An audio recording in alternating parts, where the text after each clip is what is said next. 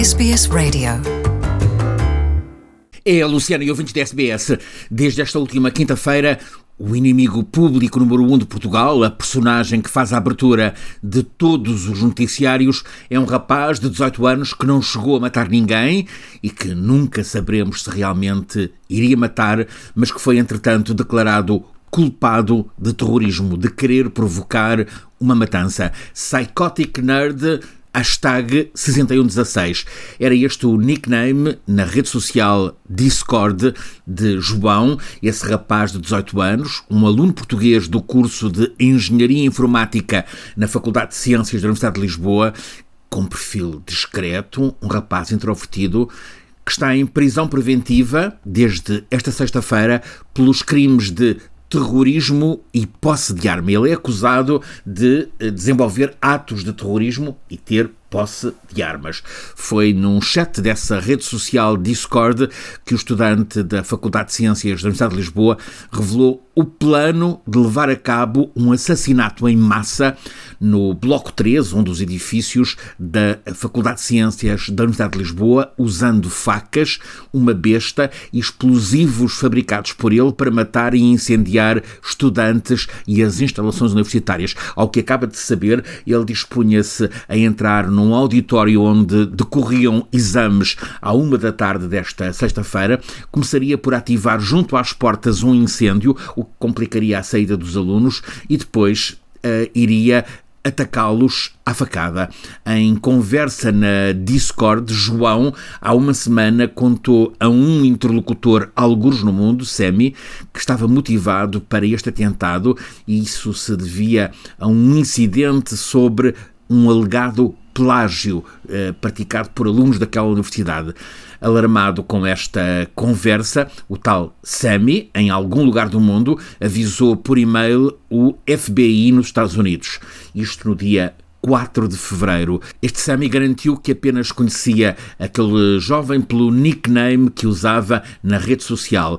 De imediato, o FBI alertou a polícia portuguesa, a polícia judiciária, que obteve o IP, o endereço que identifica um dispositivo na internet ou numa rede local, eh, eh, obteve o IP daquele suspeito e conseguiu chegar à morada da casa onde ele vivia, na zona norte de Lisboa, no bairro dos Olivais.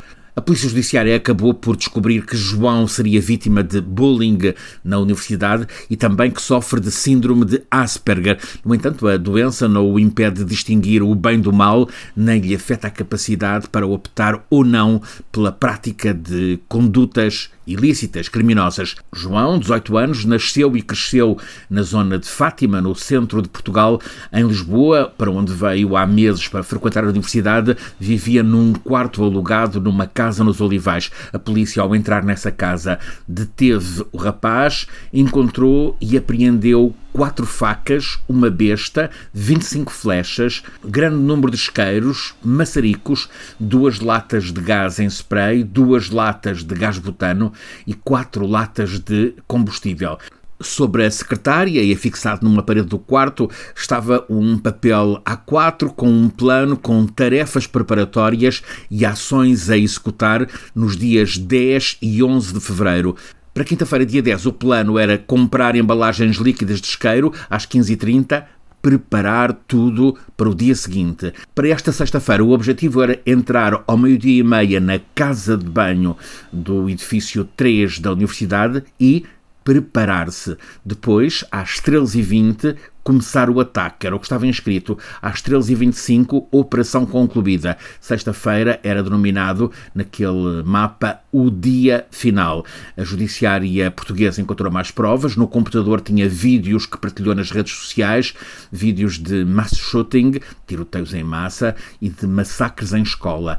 Tinha uma obsessão com este tipo de vídeos, partilhando-os pelas redes sociais. Apesar de não ter tido qualquer motivação religiosa, política ou ideológica e de não ter chegado a praticar um ato concreto de violência contra alguém, João foi indiciado pelo Ministério Público Português por um crime de terrorismo e esta interpretação dos factos foi validada uh, pela juíza de instrução criminal que se decidiu pela prisão preventiva desse rapaz, alegando prática de crime de terrorismo e indícios de possibilidade de continuidade. O suspeito está preso numa cela com vigilância permanente no Hospital Prisional de Caxias, nos arredores de Lisboa, aguarda o desenvolvimento do processo tanto policial como judicial. Francisco Sena Santos, a SBS, em Portugal. Want to hear more stories like this? Listen on Apple Podcasts, Google Podcasts, Spotify, or wherever you get your podcasts from.